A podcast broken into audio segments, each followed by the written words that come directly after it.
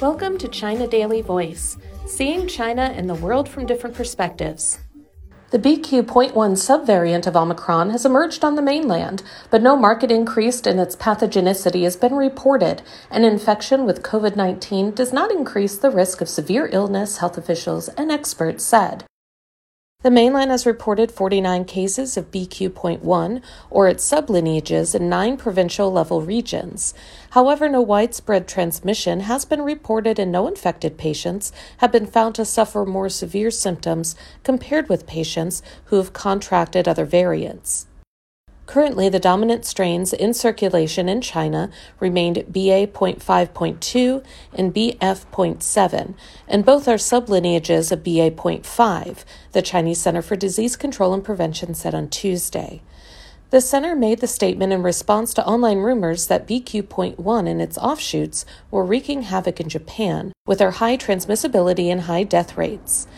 BQ.1, which also belongs to the BA.5 family, was first detected in Nigerian patients in June and began spreading in September in Europe and the United States and gradually rose to become the dominant variant.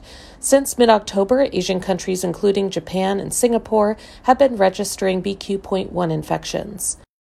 While BQ.1 has drawn global attention, no country has ever reported an increase in its pathogenicity, and no report has pointed to an increase in rates of hospitalization and fatality, said the center.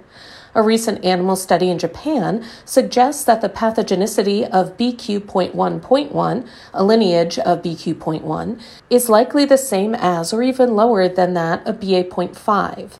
The center said that China will continue to ramp up surveillance of Omicron variants and promptly evaluate transmissibility, immunity evasiveness, and virulence of new strains. Because the virus is constantly mutating, the National Health Commission said on Tuesday that recovered COVID 19 patients are not immune to repeat infections. However, data from overseas has shown that the chance of getting infected with Omicron again within three to six months after the first bout is very low, the Commission said. In addition, the Commission said there is no definitive evidence supporting the theory that repeat infections can induce more serious clinical symptoms. Based on observation of real world cases, the proportion of patients who have suffered more serious health issues during a second infection is very low, the Commission said. The pathogenicity of Omicron is weakened, and the rate of severe cases is very low, irrespective of being a first infection or repeat infection.